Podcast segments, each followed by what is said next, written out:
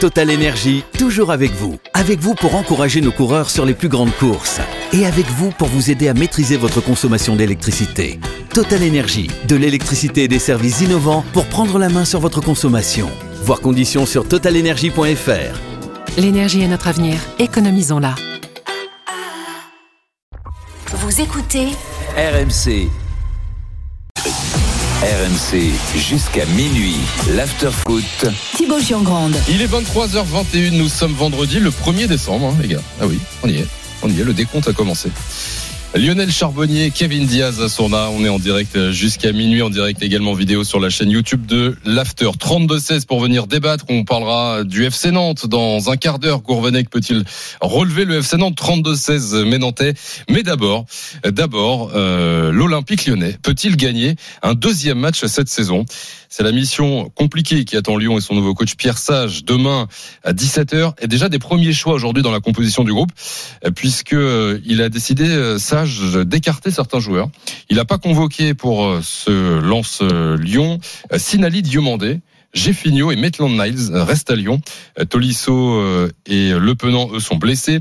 L'OL qui annonce ce soir, par ailleurs, enfin l'arrivée de David Friot, un directeur sportif à Lyon, les gars, ce soir. Et d'ailleurs, il sera à Lens demain. Euh, je cite le communiqué. Friot sera étroitement impliqué auprès de l'équipe professionnelle, jouant un rôle essentiel dans la coordination de toutes les activités football, en collaboration avec le président John Textor et Mathieu Louis-Jean, responsable du recrutement. 32-16, croyez-vous au sursaut mental des Lyonnais euh, Kevin et, et Lio, Lio, ce que tu nous as juste avant la pub, bof quoi. Ah oui, oui. Bah, de toute façon, si ça pêche, euh, si ça pêche d'un côté, surtout, euh, je pense que c'est c'est mental, mais c'est pas d'aujourd'hui.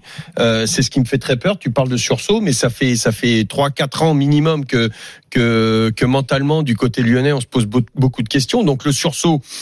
Euh, j'ai du mal personnellement. Maintenant, j'ai du mal à y croire. Après, tu euh, là, tu tu viens de me dire que Pierre Sage avait euh, écarté, euh, Sinali Dumandé. Ouais. Jeffinho et bon Maitland Donc trois mecs. Qui jouaient déjà pas, hein, mais ouais, les deux premiers. trois mecs complètement différents de ceux qu'avait écarté Grosso. Déjà quand il est arrivé, il a un peu écarté tout le monde à un moment donné. Euh, euh, bah, dès qu'il est arrivé, ouais. c'est-à-dire que en fonction des matchs, il y a beaucoup de changements. Donc ça veut dire qu'il faut en écarter pas mal du groupe, parce que entre deux entraîneurs, les avis sont différents. Euh, si, si tu les ajoutes les uns aux autres, tu as pratiquement tout l'effectif de de Lyon qu'il faut écarter quoi sur deux entraîneurs. Donc euh, franchement, le mal est très profond. Parce Kevin. que ça aurait été les mêmes joueurs. Ouais. Dit ok, mais là c'est d'autres joueurs. Le sursaut mental des Lyonnais pour aller gagner à Lens demain. 32-16 en Lyonnais, venez débattre avec l'after. Ah, le problème, c'est que tu vas à Lens. Il va devoir aussi, on va en parler, mmh. avoir, un sursaut, un, avoir un sursaut mental. Donc euh, c'est vraiment pas le match idéal pour euh, pour les euh, pour les Lyonnais pour arriver à, à relancer la machine ou j'ai envie de dire à lancer la machine. Maintenant, bon moi comme vous le savez, je suis quand même quelqu'un qui est assez euh, assez assez juste, je crois, avec les entraîneurs. Mais euh, il y avait quand même des choix de Grosso qui devenaient vraiment très très difficiles à suivre, très très difficiles à comprendre. Euh, il y a eu beaucoup de joueurs qui ont été écartés, ça n'a jamais été les mêmes. Un joueur pouvait passer de la tribune euh, au poste de titulaire, de titulaire à remplaçant, de remplaçant à tribune, etc., etc. Euh, donc le choix du club, je peux le comprendre. Maintenant, le choix de Pierre Sage, je peux le comprendre aussi parce que c'est quelqu'un que je n'ai jamais rencontré, mais que j'entends, euh, dont j'entends beaucoup parler euh, dans, dans le football, d'ailleurs, qu'il soit professionnel ou amateur. Aujourd'hui, c'est quand même le directeur. À la formation. Mais pas que. Il a été aussi adjoint de Habib Bey au Red Star. Il a été adjoint à, à, Annecy également. Euh, comment? Non, non, ça me rappelle une chanson. Mais et, et donc, et donc, c'est quand même quelqu'un qui qui a pas mal bourlingué sur les dernières saisons et qui a quand même la réputation d'être d'être un très bon, donc comme dit Lionel, formateur et surtout un très bon éducateur.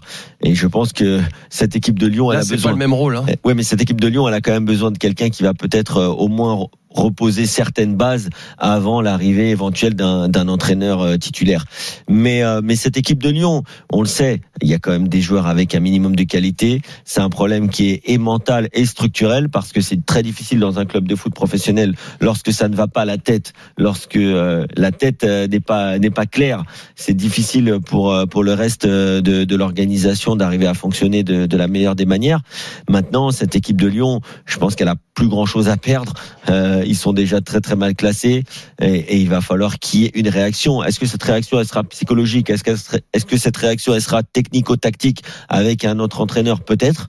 En tout cas, Euh, J'ai envie de dire, euh, cette équipe de Lyon maintenant, euh, c'est elle qui a son destin entre ses mains et il va falloir en tout cas faire un gros match à Lens. Est-ce qu'ils vont réussir à s'imposer à Lens? Ça va être compliqué, mais euh, c'est une belle opportunité. Tiens, on va écouter, je te Ouais. reparle juste après Pierre Sage en conférence de presse, le nouvel entraîneur lyonnais, justement sur cet aspect mental au micro d'Edouard G. Il y a deux aspects euh, concernant la tête.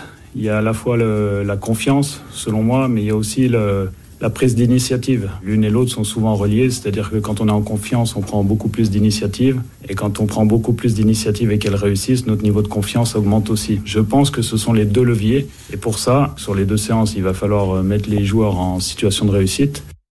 Yo.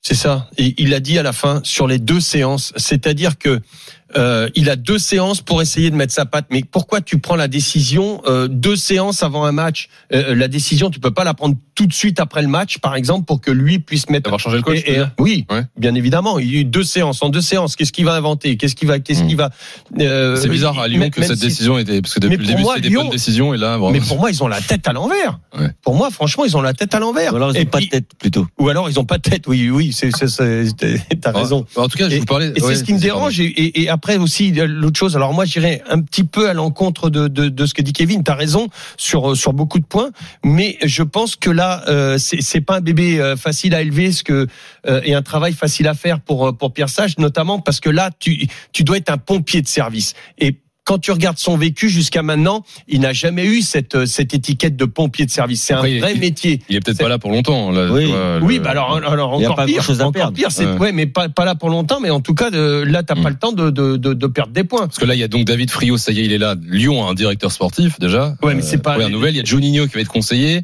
de, de Textor, donc ça, c'est- a priori, c'est eux deux qui vont choisir là. le Mais là, là, on est en train de parler de construction. Eh oui. Là, là, euh, là, c'est quelque chose qui va se 4 faire. mois.